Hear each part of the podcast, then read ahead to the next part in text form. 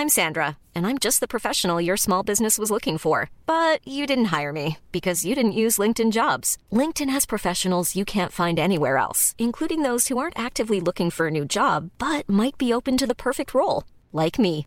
In a given month, over 70% of LinkedIn users don't visit other leading job sites. So if you're not looking on LinkedIn, you'll miss out on great candidates like Sandra. Start hiring professionals like a professional. Post your free job on linkedin.com/people today.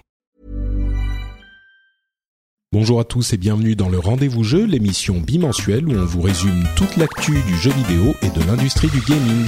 C'est parti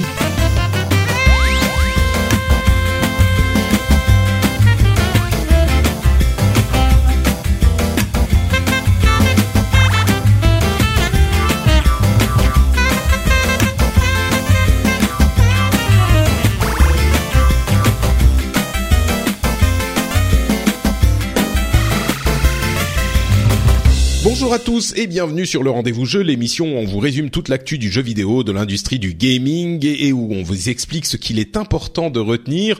On fait cette émission à peu près toutes les deux semaines et je suis Patrick Béja, je vous accueille en compagnie aujourd'hui d'un euh, vétéran de l'industrie et de la presse, surtout presse papier et presse web.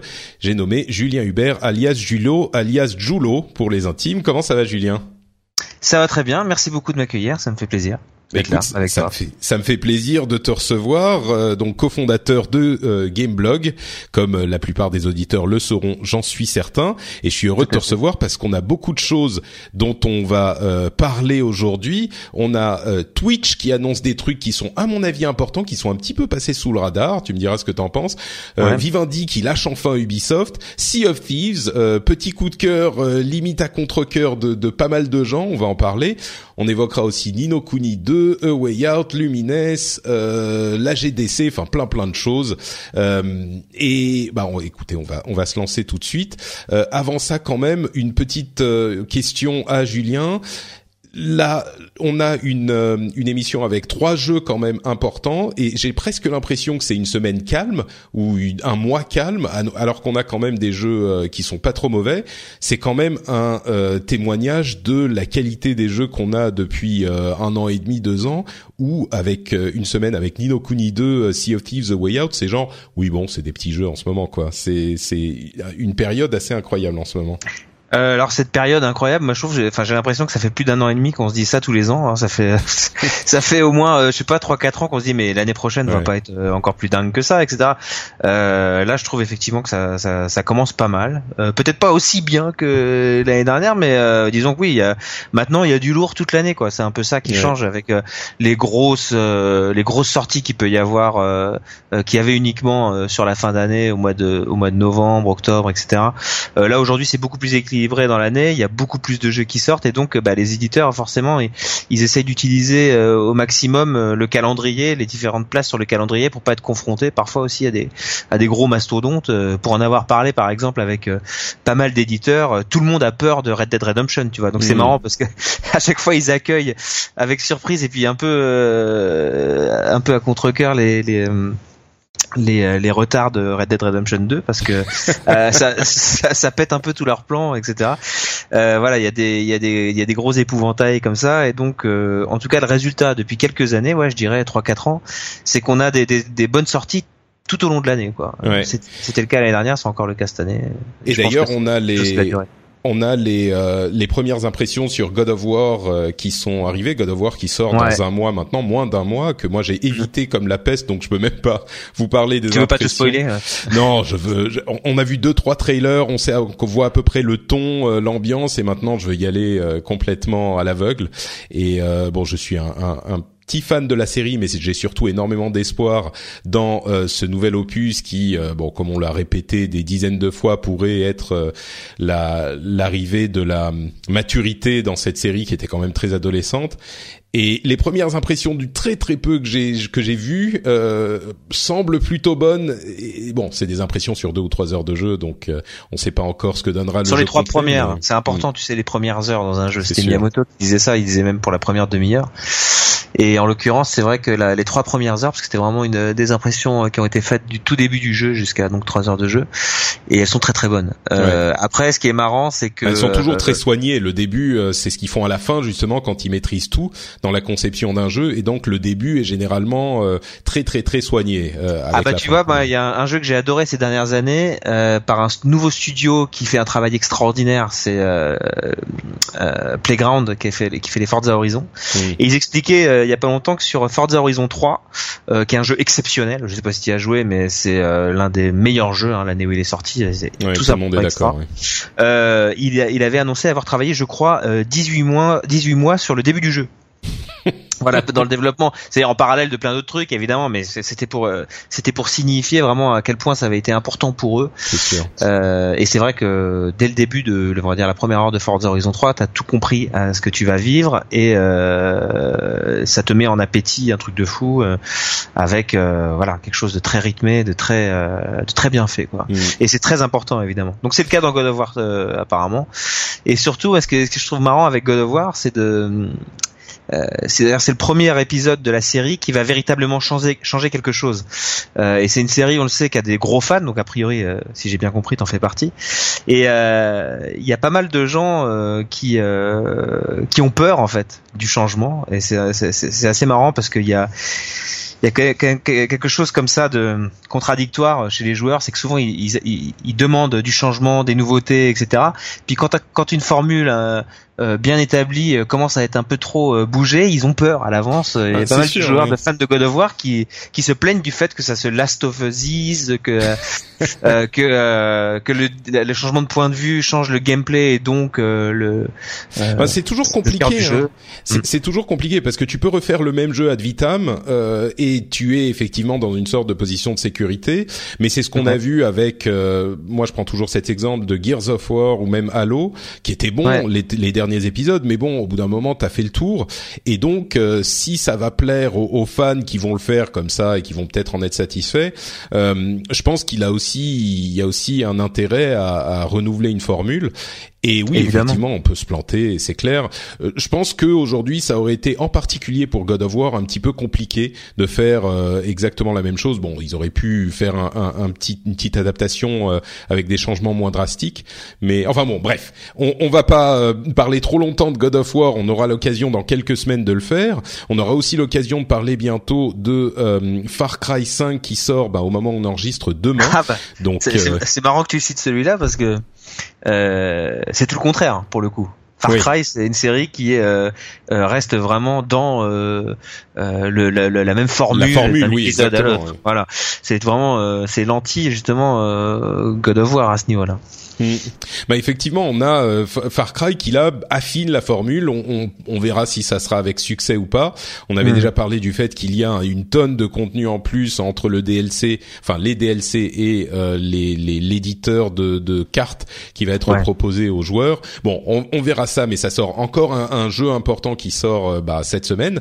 Mais donc parlons de l'actualité. Comme je disais, on parlera de Sea of Thieves, Nino Kuni, Way Out, etc. dans quelques instants. Mais moi, je voudrais mettre en lumière une information qui, à mon sens, était un petit peu euh, euh, est un petit peu passée sous le radar euh, de la presse. C'est l'annonce des Free Games with Prime de Twitch, qui copie un petit peu le modèle de bah, la PlayStation, PlayStation Plus et Xbox Live. Donc, ils vont désormais offrir chaque mois une certaine quantité de jeux à euh, aux abonnés Twitch Prime. C'est mmh. euh, enfin aux abonnés Twitch Prime qui sont en fait les abonnés Amazon Prime qui sont euh, hyper hyper nombreux et de plus en plus nombreux parce que ça offre des avantages incroyables avec ce mastodonte d'Amazon. donc il y a c'est presque pas cohérent de pas être abonné tellement c'est bon marché et tellement ça offre d'avantages. Mais là où moi ça me paraît hyper important, c'est que oui Twitch offrait jusqu'à maintenant des jeux de temps en temps ou des objets en jeu ou des choses comme ça mais là, il formalise la chose. D'une part, les jeux des deux premiers mois sont quand même des jeux euh, assez assez bons. Euh, on voit que sur le premier mois qui sont disponibles maintenant, on a Super Hot, Shadow Tactics, Tales euh, from Candlekeep, celui-là je le connais pas, Oxenfree et Mr Shifty. Au mois d'avril vont arriver Tales from the Borderlands, sans doute l'un des meilleurs épisodes de, de ces, enfin l'un des meilleurs jeux de Telltale Games, SimWorld Dig 2, etc., etc. Là où, à mon sens, c'est hyper important, c'est que ça affecte l'installation des applications Twitch. Parce que pour pouvoir lancer euh, ces jeux, il faut bien sûr l'application Twitch qui se double euh, d'un lecteur euh, Twitch, mais qui surtout pourrait à terme devenir un store et c'est à mon avis une porte d'entrée vers les stores sur internet. On sait bien sûr que enfin sur les PC, on sait bien sûr que Steam était un petit peu inassaillable euh, jusqu'à bah, jusqu'à maintenant encore. On a tous les éditeurs qui veulent avoir leur euh, application pour avoir leur store et pour éviter de payer les 30% à euh, Valve euh, quand ils sont présents sur leur store sur le sur Steam. Bon, Blizzard a plus ou moins réussi, mais Blizzard ils sont un petit peu particuliers. C'est les joueurs Blizzard qui jouent au, jeu Blizzard et voilà, même s'ils ont euh, Destiny 2 maintenant également sur leur application. Mais au-delà de ça, les Uplay, les euh, les Unity, enfin je sais même plus comment il s'appelle, celui Origins, voilà, euh, celui de, de EA.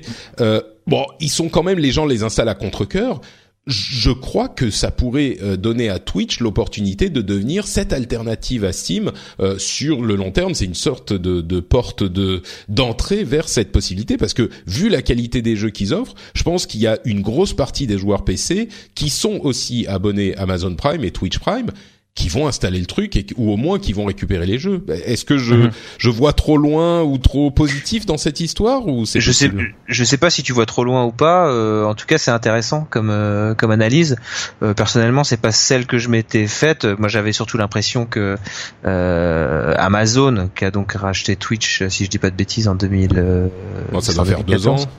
2014, je crois, un truc comme ça. Ouh, ça fait si longtemps, non? Ouais, non, c'est pas ça. Bon, je sais plus. Enfin bon, ils l'ont fait en tout cas, ce qui est sûr, c'est que c'est que ils veulent euh, ils veulent faire valoir euh, les ponts et euh, et eux, ils ont un, un, abonnement Prime qui ne cesse d'améliorer parce que c'est au cœur de leur stratégie de développement et de d'omniprésence. je d'omniprésence et de avais raison, ça fait déjà 4 ans, ça fait déjà c'est déjà 2014. Enfin, c'était en 2014 qu'ils ont racheté, t'as raison. Et donc euh, voilà, ils font valoir ça, je pense surtout. Mais c'est intéressant, ouais, cette idée de d'imaginer effectivement, euh, parce qu'on a bien vu, hein, parmi les avantages qu'il y a à être Twitch Prime, il y a aussi euh, des réductions, des garanties de meilleur prix sur les précommandes, etc. Enfin, on voit qu'il y a il y a un rapport commercial sur les jeux qui, qui est déjà mis en place, et donc c'est c'est vraiment pas bête de s'imaginer qu'à terme c'est l'envie de, de concurrencer Steam avec un véritable store ça, ça me paraît tout à fait judicieux. Bah, ça serait cohérent avec euh, mm. justement le cœur de métier d'Amazon en plus, donc euh, et la synergie avec le streaming et tout trouvé. Enfin bref, donc. Mais c'est euh, marrant Amazon Prime parce que c'est ils en font pas une. Enfin, j'ai pas l'impression qu'ils en fassent des tonnes. Moi, je me suis abonné à la base à Amazon Prime pour pouvoir commander des livres ou des, des, des, ou différentes choses et les avoir le soir même ou le lendemain, mm. etc. Puis d'un seul coup, je me suis rendu compte quand ils ont lancé Amazon Vidéo qu'en fait j'y avais le droit gratuitement, donc je suis devenu un peu accro à ça aussi en plus de Netflix. Euh, là, j'ai découvert euh, effectivement que j'étais euh, Twitch Prime et que je pouvais profiter également de jeux gratos par ce biais. j'ai l'impression vraiment que c'est Amazon se sert de, de, de, de Twitch et Twitch va créer un abonnement aussi payant qui va donner des. Enfin voilà, c'est un, un, échange de bons procédés entre les différentes plateformes quoi. C'est c'est vraiment intelligent quoi. Mm. C'est sûr. bah puisqu'on parle d'argent et de stratégie commerciale, on peut évoquer l'autre grosse information gaming et on va dire française euh, de cette dernière semaine, c'est l'annonce que Ubisoft a réussi vraiment contre toute attente à repousser les assauts de Vivendi qui depuis euh, bah, ça doit faire deux ans euh, peut-être un peu plus essayait petit à petit de grignoter les actions d'Ubisoft pour y gagner une part suffisamment importante pour récupérer. En fait c'était une sorte ils ont fait ils ont fait plus qu'essayer. Ils sont arrivés carrément à quasiment 30% je crois c'est ça ouais 27 et quelques tout à fait, oui. Et, et, et, on savait, bon, ils ont déjà récupéré Gameloft, mais on savait que le, le gros, euh, la grosse proie qu'ils cherchaient à attraper, c'était Ubisoft. Et je pense que la plupart des euh, journalistes voyaient la chose comme un petit peu inévitable. Hein, euh, il y a il y a quelques années de ça. Entre temps, les, la situation de Vivendi s'est un petit peu détériorée. Ubisoft a très habilement joué de son image, de sa stratégie bah, de développement avec des des soutiens à ces titres qui l'ont renforcé, qui ont généré une, une, confiance de la part des joueurs. On en parle souvent dans l'émission et euh, une, un maintien de titres qui n'était pas forcément euh, gagnant au lancement. Ils ont vraiment euh, géré ça de manière très habile. Et puis en plus de ça, ils ont euh, financièrement géré les choses de manière inattendue. Bref, ce qu'on annonce la semaine dernière, c'est que euh, Vivendi vend ses parts de Ubisoft. Euh, ils les vendent à Ubi d'une part et à leurs partenaires. Alors il y a des, des, groupes de, de pensions de retraite, pardon, des fonds de retraite canadiens. Il y a plusieurs petits groupes différents. Et puis il y a Tencent. il y a Tencent évidemment, euh, énorme partenaire pour Ubisoft. Ils vendent donc Vivendi pour 2 milliards ce qu'ils avaient acheté pour, on va dire 700 millions c'est pas non plus une mauvaise affaire pour Vivendi. Ah bah je pense que c'est gagnant-gagnant. Mais Vivendi, euh, ce qu'il cherchait à faire, c'était se lancer dans le contenu dans le jeu vidéo. Euh, et ça, ils doivent y renoncer, ou du moins euh, avec Ubisoft, ils ont tout de même Gameloft de l'autre côté. Et Ubisoft fait donc cette alliance de raison avec Tencent qui ne récupère pas de, de, de part de contrôle dans Ubisoft. Donc Ubisoft a entièrement le contrôle de sa société.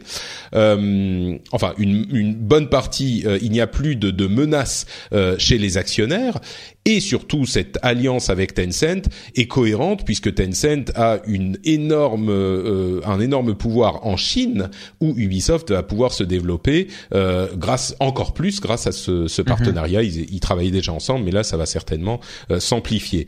Donc donc oui. Et Vivendi a, a également s'est engagé à ne pas attaquer à nouveau Ubisoft pendant 5 ans apparemment. C'est ça. C'était on, on, on, vous promet, là, on a, on, se calme. Mais, euh, mais oui, donc c'est, du coup, c'est, euh, il y en a qui gagnent plus et il y en a qui gagnent moins, mais tout le monde, tout le monde gagne dans cette affaire, j'ai l'impression, non? Bon, on n'est pas des analystes financiers, mais. Bon, en tout cas, je trouve que le truc le plus intéressant à dire là-dessus, c'est que on avait tort, quoi. Enfin, faut, au bout d'un mm. moment, faut, faut l'admettre. Tu disais tout à l'heure que tous les journalistes et puis tous les observateurs, d'une manière générale, euh, voyaient le, le, le rachat final, enfin la prise de euh, la, prise de pouvoir, la prise de contrôle euh, total euh, comme inévitable. Enfin, je veux dire, nous-mêmes, on s'est dit, mais enfin, voilà, on, qui peut résister aux géants ouais, quoi. On voyait Yves Guillemot se battre contre des moulins à vent. Un peu, on se disait, voilà, il fait que repousser, repousser l'échéance. Mm. Et donc, il faut tirer quand même un grand coup de chapeau à la, à la stratégie d'Ubisoft qui a, qui a payé, quoi. Alors si, si Vivendi n'avait pas pu faire une telle culbute, hein, de, tu disais de 700 millions à 2 milliards, je sais pas si ça, si ça, enfin, si ça se serait fini comme ça, mais dans tous les cas, euh, chapeau quoi, parce que voilà, il faut, il faut l'admettre, on a eu complètement tort sur cette histoire hein, et euh, ils ont renversé la vapeur euh, de manière de manière vraiment euh, impressionnante en fait. et j'ai l'impression en plus que toute cette euh, communication qu'a fait euh, Yves Guillemot et qu'ont fait Ubisoft dans leur ensemble était authentique quoi. Je pense que au moment de cette annonce, il y a vraiment les employés d'Ubisoft qui ont non seulement soufflé un grand coup, mais en plus ont dû faire la fête quelque part parce que mhm. ils avaient ce spectre d'un d'une vente à une entité qui est beaucoup plus intéressée. Enfin, évidemment, toutes ces sociétés sont intéressées par par les profits Ubisoft inclus, mais il y a euh, souvent un juste milieu à trouver et euh, certainement qu'ils sont beaucoup plus à l'aise avec euh, Yves Guillemot et les actionnaires actuels d'Ubisoft à la barre plutôt que Vivendi et, ils ah bah sont attachés à cette culture d'entreprise. C'est authentique ça. Je pense que c'était pas uniquement une, une, affaire de com et de et de. C'est vrai que ouais, l'angle principal de d'Ubi c'était enfin de Yves Guillemot des, des équipes d'Ubi qui étaient derrière lui etc. C'était l'indépendance, la liberté de mmh. pouvoir continuer à créer les, les contenus comme il voulait et puis euh, ne pas être euh, influencé par une boîte qui avait d'autres intérêts et qui les aurait détournés euh, de de ce chemin-là quoi. Parce que c'est vrai qu'Ubisoft c'est une grande boîte c'est une grande boîte française qui fait des jeux à l'international etc mais c'est une boîte qui a une liberté dans dans ce qu'elle fait parce qu'elle est parce qu'elle est maître de son bateau quoi. Donc là ça aurait changé beaucoup de choses. Et je pense que ça c'est vraiment un argument qui a qui, a, qui avait du poids à la fois euh, chez les équipes quoi euh, en interne et puis euh, en externe pour les, les observateurs qui qui regardaient ça d'un peu plus loin mais voilà, je pense que c'est une stratégie qui a, qui a, fonctionné à merveille, même si parfois c'était un petit peu enjoué, peut-être que des fois c'était un petit peu trop. Oui, mais bien sûr. Voilà, voilà, c'est, été un peu orchestré, un peu euh, mise en scène, etc. Mais Voilà. Mais mais il y a un fond d'authenticité. J'ai vraiment l'impression et des, des, gens que je connais qui sont plus ou moins proches du bi, etc. Il y a quand même, on le sent quoi. Mais mais bon, et puis il faut bien sûr, on l'a précisé, mais il faut pas oublier non plus que c'est également possible grâce à la réussite de la stratégie commerciale et de développement du bi qui a eu ah, bien sûr. succès sur succès ces dernières années, donc qui a affaibli la position de Vivendi qui disait non non vous savez pas gérer votre boîte quoi. ouais moi je me euh, rappelle qu'on a ouvert tu vois Gameblog euh, à 11 ans désormais on avait on a ouvert en 2007 euh, et je me souviens qu'à l'époque on, on, en parlait beaucoup du d'Ubisoft c'est le moment où il y a eu une grande transformation et on sentait vraiment qu'il y avait énormément d'originalité de créativité et puis en même temps euh, une boîte qui grossissait qui, qui s'implantait internationalement qui pesait en fait dans le game quoi à côté d'Electronic Arts etc et je me souviens que voilà c'était c'était quelque chose qu'on regardait presque avec un peu de fierté aussi parce qu'on est français. Ah bah bien sûr, oui. euh, donc euh, ouais, c'est bien qu'ils aient réussi à, à faire ça. Voilà.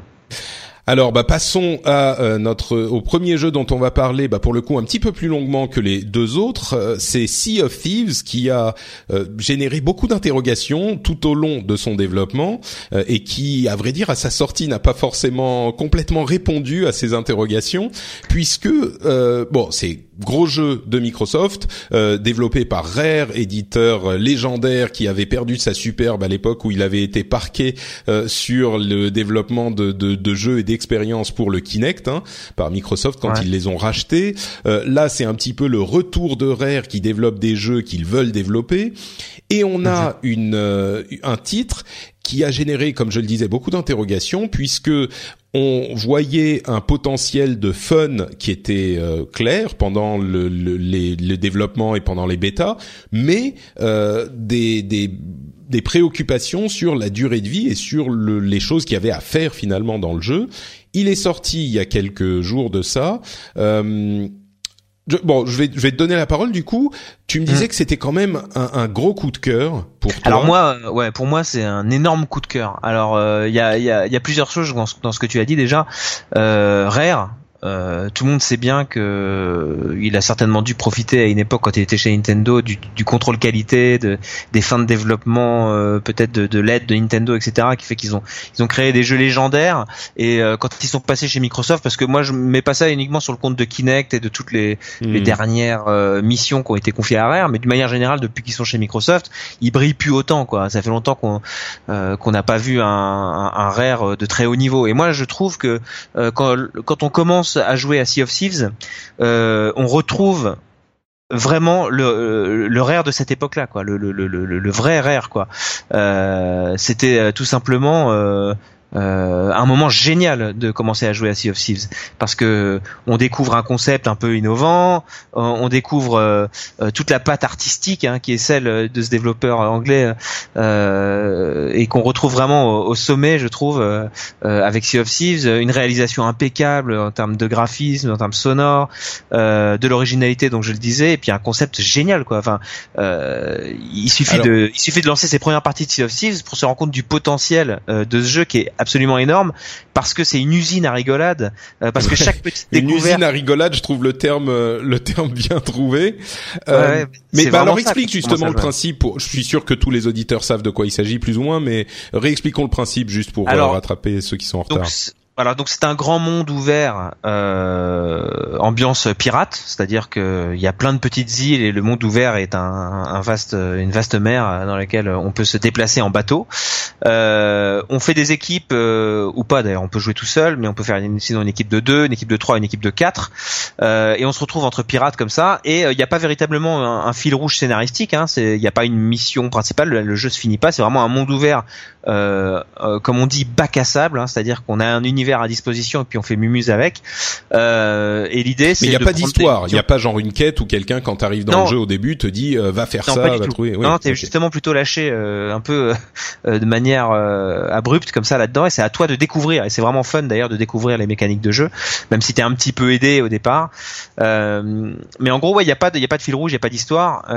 Il y a un lore, comme on dit, c'est-à-dire un univers quoi qui a été créé assez riche, etc. On peut le sentir. Il y a par exemple un kraken qui se balade à droite à gauche qui peuvent surprendre ton bateau et t'engloutir. Il y a des conquêtes de forts, etc. Et puis sinon, t'as euh, donc des, des, des missions. Euh, alors c'est soit de la chasse au trésor, soit euh, il faut aller tuer un, un, un pirate légendaire. Comment on prend les missions justement s'il n'y a pas de comment ça se passe ça concrètement dans l'interface Alors en fait, parmi toutes les îles qui sont disponibles dans le monde ouvert, il y a des avant-postes. il y en a plusieurs hein, disséminés un peu partout. ces avant-postes-là, c'est des zones dans lesquelles il y a trois comptoirs de trois guildes. Alors il y a la guilde des chasseurs de trésors, il y a la guilde mystique et puis tu as la guilde des des marchands.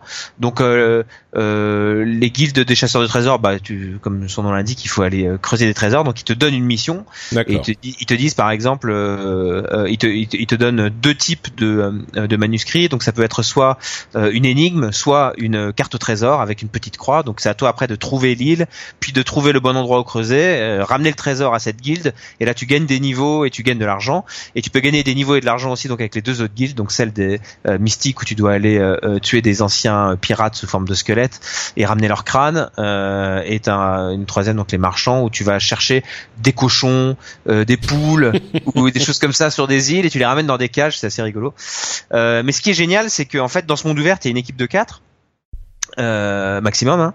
euh, mais tu croises d'autres pirates, d'autres équipes de 4. Et en fait, comme le but du jeu c'est d'aller chercher des trésors à droite à gauche et de les ramener au comptoir d'un de ces avant-postes, et eh ben tu peux tomber sur d'autres pirates. Il y a des pirates euh, qui vont par exemple euh, se dire voilà on va pas aller nous-mêmes chercher des trésors, on va couler notre bateau, se planquer dans un avant-poste et attendre qu'un mec arrive on les bute, on prend leurs trésors et on les encaisse pour notre pomme. Hmm. Euh, tu dis couler notre bateau, c'est pour que les autres pirates qui arrivent ne voient pas qu'il y a parce déjà... exactement, exactement, parce qu'au bout d'un moment, tu rentres dans un dans un mind game euh, avant euh, quand t'as tes cales remplis de trésors, parce que t'essayes du coup de, euh, de, de, de remplir tes cales un maximum avant de rentrer à l'avant-poste pour faire euh, plein de niveaux et plein d'argent d'un coup.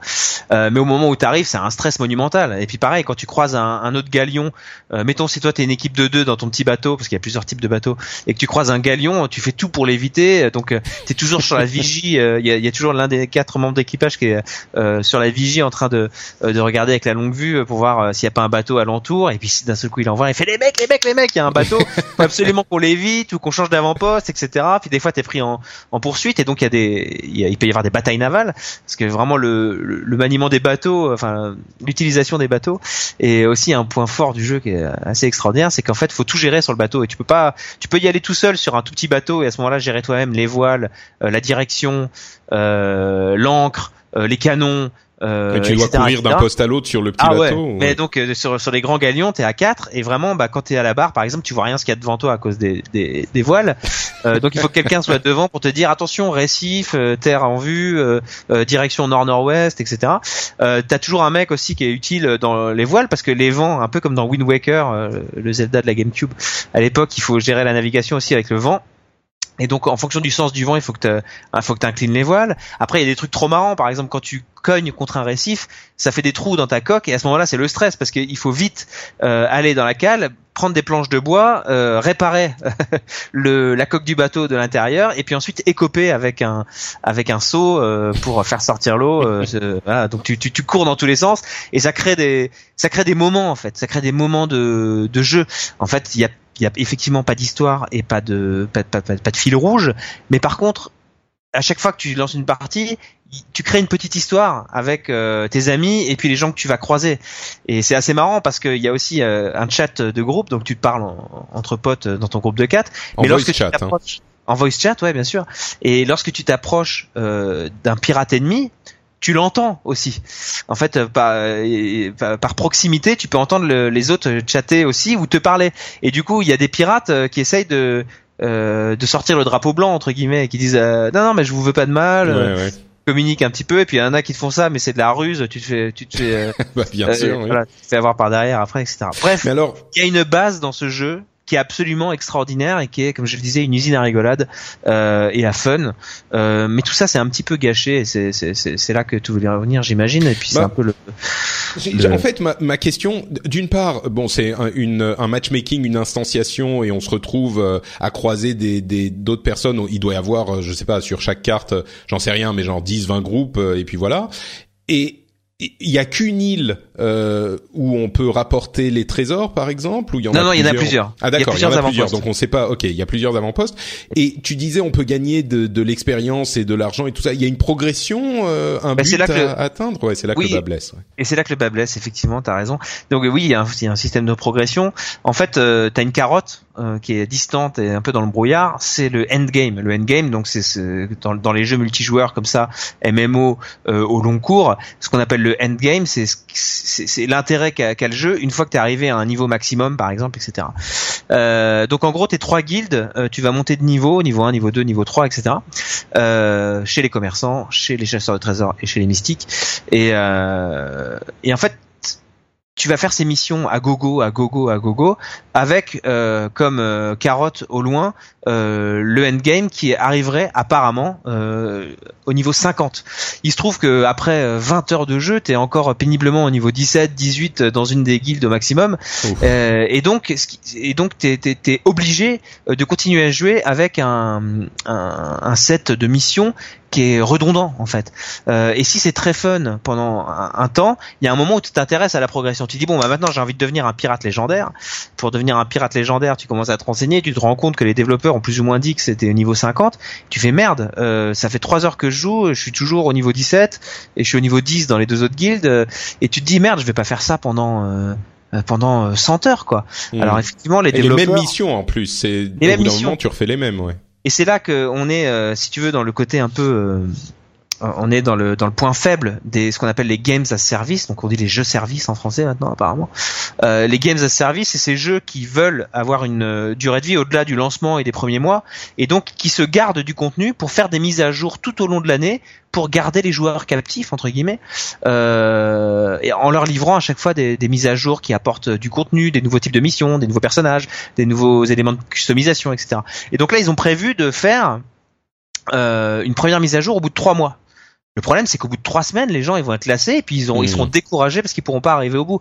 Les développeurs voulaient en fait que euh, le premier pri- pirate à devenir légendaire soit une- un peu une superstar, qu'on parle de lui sur les sites comme Gameblog et les autres. Euh, et c'est très, certainement ce qui va se passer.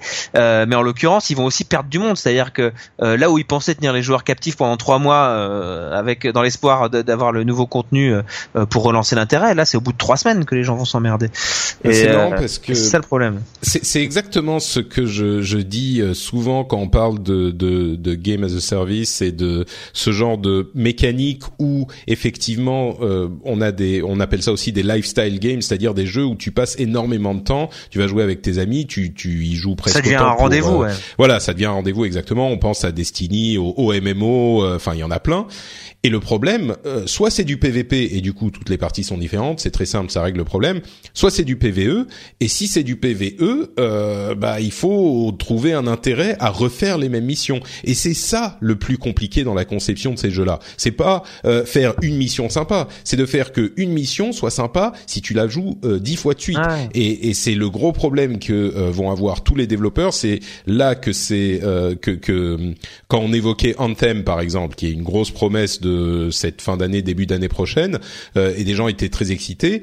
Moi, ce que je disais, c'était euh, il faut faire attention parce que le jeu peut être beau, sympa pendant trois heures. Ce genre de jeu, il doit être beau et sympa pendant 30 heures à- et trouver des moyens Exact. de te faire refaire les mêmes choses et que ça soit cool. Euh, et c'est là que c'est ouais. que Destiny 2 s'est cassé la gueule, par exemple. Enfin, il y avait plein de, il y a, il y a plein d'exemples comme ça. Et donc, effectivement, Par- Sea of ouais. Thieves, euh, ça correspond à ce que l'impression que j'avais, l'impression qu'on avait avant.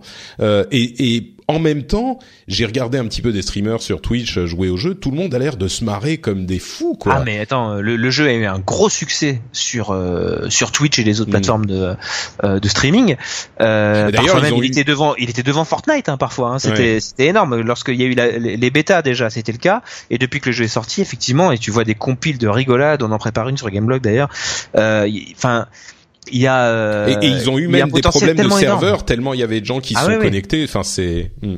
Ouais ouais. Et, en fait, ils sont ils ont ils sont en train de gâcher leur truc. Donc là, faut espérer qu'ils réagissent vite. En fait, c'est ça la question. Parce Ouais. qu'en gros, le piège dans lequel tombent les développeurs quand ils font des jeux comme ça, c'est qu'ils ont des idées de développement, ils ont des idées euh, de nouveautés, ils ont des idées euh, d'originalité, etc. Mais tu sens qu'ils enlèvent du contenu pour se le garder pour plus tard. Pour mais moi, pouvoir je suis pas avoir... convaincu. euh, Peut-être, hein, mais moi, je suis pas Ah, convaincu que ils ont ça un plan établi. hein. Bien Ils sûr, plan mais tu ils peux. savent ce qu'ils font dans trois mois, dans six mois, dans neuf mois. Ils savent quel mode ils ajoutent. Ils savent que- et donc quelque part pour suivre euh, cette Ouais. directive d'avoir du, du contenu livrable toute l'année à intervalles réguliers, ils sont obligés quelque part d'avoir des idées à l'avance et donc de se restreindre sur ce qu'ils donnent à manger entre guillemets euh, aux joueurs qui vont jouer au départ. Et c'est tout ça, à fait possible. C'est tout à fait possible que ça soit le cas. Euh, généralement, à mon sens, le, le problème, tu vois, ils peuvent rajouter euh, 10 nouvelles missions ou un nouveau mode. Si ces nouvelles missions sont toujours pas fun à faire 30 fois de suite, bah ça sera le même problème. Euh, c'est peut-être effectivement que dans le cas particulier de Sea of Thieves, il est particulièrement pauvre justement à ce niveau-là. Euh, moi, je pense que les jeux euh, as a service bien conçus ont suffisamment de, de, de comment dire d'incentive de motivation à rejouer les mêmes missions pour que même si t'en as que euh, je sais pas 10 ou 15 bah tu vas pouvoir euh, t'amuser pendant au moins trois mois là le gros Oui. problème c'est euh, qu'il y a bon peut-être qu'il y a les deux problèmes finalement sur Sea of Thieves les deux problèmes dont on parle d'une part il y a pas assez de contenu et en plus le contenu n'est pas fun à rejouer donc euh, forcément Et puis c'est devient- surtout un problème d'équilibrage aussi parce que Hmm. Euh, le truc frustrant dans Sea of Thieves, c'est euh, de voir que tu vas bloquer le compteur pendant des heures et des heures avant d'atteindre la fameuse Ouais. carotte euh, qui est le endgame, euh, qui réserve a priori des surprises avec des, des nouveautés, etc. Ouais. Euh, Bah, faut et- espérer et- il faut et- espérer qu'il soit prêt aussi ah ce bah, endgame ouais, parce qu'on ouais, sait pas apparemment, il y, a- y euh, y une nouvelle zone à, à laquelle tu as accès quand tu arrives niveau 50 dans les trois trucs. Oh. Mais le problème, c'est que pour arriver là, il y a un problème d'équilibrage. Il y a un problème d'équilibrage, c'est-à-dire que les gens vont abandonner. Euh, donc pour moi, il y a deux solutions. Euh, il faudrait probablement mettre en place les deux euh, s'ils veulent un petit peu sauver leur leur lancement et éviter que les gens fuient. euh, et, qui, et, qui, et qui se retrouvent à devoir reconquérir le, le public dans trois mois avec la- le premier contenu, c'est que d'une part, il faudrait qu'ils avancent la sortie de ce contenu prévu pendant trois mois, Ouais. euh, que ça sorte bien plus tôt que prévu, et d'autre part, qui, qui revoit l'équilibrage euh, de la de la progression, quoi, la courbe Voilà, de parce progression. c'est ouais. vraiment là que le, le bas blesse aussi, c'est que t'as, t'as- si t'es motivé et que tu te dis ah je suis, je suis niveau 17, il m'en reste plus que je sais pas moi, si, si, si le endgame était prévu pour le niveau 25 ou 30 au lieu de 50, euh, rien que ça, euh, quelque part je pense que ils ils arriveraient à, à garder des gens. Euh, mais là, les- les- ils- je pense qu'ils vont voir leur euh, euh, leur euh, leurs statistiques de nombre de joueurs, etc. euh, diminuer euh, euh, très très vite là. À partir de maintenant, là, Bah. au bout d'une semaine, euh, à mon avis, les gens vont commencer à en voir le Mm. bout et à voir cette répétitivité comme un vrai défaut. Quoi. Ouais, c'est c'est sûr, c'est triste. Le- la grande question qui se pose s'ils avancent l'arrivée du endgame, c'est aussi est-ce que le endgame sera plus fun? Est-ce que le endgame Bah sera oui. plus sympa? Est-ce qu'il y aura des choses à faire? Est-ce qu'ils réussiront à créer des activités qui sont fun à, à répéter? Pour l'instant, pour l'instant, c'est un gros point d'interrogation parce que c'est là qu'ils ouais. arrivent à atteindre leur objectif de le premier pirate légendaire sera une superstar, c'est clair et net, hein, parce que là, euh, on- ça fait déjà une semaine que le jeu est sorti et on sait bien que de par le monde, il y a toujours des fous furieux euh, qui jouent 8 heures par jour à un jeu comme ça euh, pendant toute la première semaine. Il y a même pas un seul de, de- de- un seul mec au monde qui est devenu pirate légendaire niveau 50 sur les trois trucs. Mm. Je sais pas quand est-ce que ça va arriver, mais ce sera même probablement pas la semaine prochaine ni la suivante. C'est tellement énorme les, le, le temps qu'il faut investir pour arriver à ce niveau que effectivement, euh, voilà, s'il y, a- il y a un fou qui va y arriver très vite, peut-être, je sais, pas, mais en tout cas c'est toujours pas le cas. Et donc c'est un grand point d'interrogation, c'est un gros mystère. On ne, sait, on ne sait pas à quoi ressemble le, le endgame, et là on sort tous nos tests euh, sans, sans avoir pu Oui, sans savoir, oui, parce qu'on sait qu'on- sait l'atteindra pas. Mm. Voilà. Donc, euh, Bon, bah écoute, euh, merci pour ce, ce long topo sur Sea of Thieves. J'espère que Ouais. ça vous aura ça vous aura donné euh, un petit peu de, de, de clés supplémentaires pour savoir si vous vouliez l'acheter ou pas. Euh, exclusif Xbox One, euh, bien sûr, euh, sur Et PC. console et puis PC euh, sur PC. Voilà. Entre parenthèses, ça, ça, ça pose visiblement des soucis euh, avec des bots qui affectent genre les joueurs sur console par rapport aux joueurs sur PC. C'est-à-dire comme ils sont matchmakés ensemble, les joueurs PC ont, ont créé des, des bots pour mieux viser, etc. Et donc les joueurs euh, console se retrouvent. Je, l'évoque parce que euh, c'est intéressant de voir que ça peut euh, donner une euh, euh, comment dire une un argument à Sony qui garde sa chasse gardée de euh, de, de, population de joueurs euh, qui ne veut pas faire euh, du crossplay avec les autres consoles, bon avec Microsoft spécifiquement, et qui commençait à être un petit peu pointé du doigt comme y mettant de la mauvaise volonté. là, comme le pointe, comme comme l'indique l'article de Windows Central que je lisais à ce propos, ça peut donner l'opportunité à Sony de dire ah mais regardez sur Sea of Thieves ça provoque des problèmes machin, donc non non non nous on veut pas. Bon, sauf que Sony veut bien confronté à ces problèmes-là, perso. Euh, parce qu'en le, le, système de combat est un peu, euh, il est pas très poussé dans Sea of Thieves. C'est pas vraiment au cœur du gameplay. C'est encore plus pour le LoL que pour la compétitivité, quoi. Ouais, ouais, clairement. Après, bon. j'ai pas été confronté avec des, des, problèmes avec les joueurs PC. D'ailleurs, je sais pas si les gens sont sur PC ou pas. Quoi. Hmm. Bon, bah écoute, euh, avançons un petit peu. Euh, on va parler de deux autres jeux rapidement et puis d'une série de news. Euh, d'abord, Nino Kuni 2, qui pour le coup fait un petit peu plus le consensus. c'est évidemment la suite de Nino Kuni 1, qui est sorti il y a presque 5 ans maintenant. Ouais, sur PS3. Ouais. ouais et qui était euh, une collaboration avec le studio Ghibli. C'est plus le cas de Nino Kuni 2, développé par Level 5, euh, et qui est donc un jeu de rôle japonais, un JRPG, euh, JRPG relativement, je dis bien relativement classique, avec deux points notables. D'une part, la direction artistique absolument époustouflante qui reprend un I'm Sandra, and I'm just the professional your small business was looking for. But you didn't hire me because you didn't use LinkedIn jobs. LinkedIn has professionals you can't find anywhere else, including those who aren't actively looking for a new job but might be open to the perfect role, like me. In a given month, over 70% of LinkedIn users don't visit other leading job sites. So if you're not looking on LinkedIn, you'll miss out on great candidates like Sandra. Start hiring professionals like a professional. Post your free job on linkedin.com/people today. Petit peu les codes de Ghibli, hein, même si le, le, studio en question n'est plus impliqué dans le développement du jeu. Euh, direction artistique absolument enchanteresse, mhm. enchanteuse, euh, qui, qui vraiment est, est, hyper impactante. Et puis bon, type de, de gameplay GR, JRPG et au bout d'un moment euh, des éléments de je sais pas comment appeler ça gestion City euh, mm. voilà SimCity euh, euh, gestion oui qui viennent s'ajouter pour reconstruire le le, le royaume. C'est peut-être l'un des jeux qui me fait le plus envie dont je sais que je n'aurai pas le temps d'y jouer parce que j'ai un enfant. Euh, mm. mais mais vraiment c'est c'est je pense que tout le monde est assez d'accord. Pour le coup euh, c'est un jeu qui a l'air de, de tenir ses promesses et d'être un très bon JRPG peut-être pas forcément à conseiller aux gens qui sont pas qui sont allergiques au JRPG mais sinon ça a l'air ah d'être bah, quand même un bon jeu quoi. Non mais la bonne nouvelle c'est effectivement que c'est un c'est un RPG japonais de qualité quoi, euh, un, mhm. un, typique RPG japonais de qualité. Donc pour ceux qui aimaient le genre et qui se sentent un petit peu euh un petit peu oubliés euh, ces dernières années, voilà, c'est un, un, un, super RPG japonais. En plus, il a des originalités. Tu parlais de du, du, principe de gestion, etc. Après, moi, je trouve ça un peu dommage. C'est un truc que je trouve un peu dommage, c'est qu'ils n'ont pas utilisé les mêmes techniques que pour le premier. Finalement, je trouve moins beau que le premier. c'est vrai? Ah, ça paraît un peu bizarre de dire ça, mais et d'ailleurs les, les développeurs l'expliquaient un peu dans un des carnets de développeurs là que je, que, que j'avais vu en vidéo. En fait, ils ont pas du tout utilisé les mêmes procédés. Quand ils avaient Ghibli euh, derrière eux entre guillemets, ils ont fait beaucoup de choses euh, à la main. Euh, par exemple, les ombres étaient faites à la main, etc. Et donc il y avait un rendu dessin animé qui était absolument confondant euh, dans le premier épisode et qu'il est beaucoup moins je trouve dans le deuxième même s'il a une génération de plus et donc des, trucs bien mieux faits etc mais par exemple je trouve qu'on a euh, avec le premier Nino Kuni, on avait presque l'impression d'être devant un dessin animé interactif. C'était bluffant. Je parle vraiment du côté visuel. Et dans Nino Kuni, on voit plus la 3D. On voit plus, euh, voilà, un, un, jeu en 3D avec un cel shading très bien fait. Euh, mais il y a moins ce côté confondant euh, que dans le premier épisode. Alors c'est peut-être euh, ma mémoire qui me fait défaut, parce qu'on est quand même sur une génération précédente sur PS3.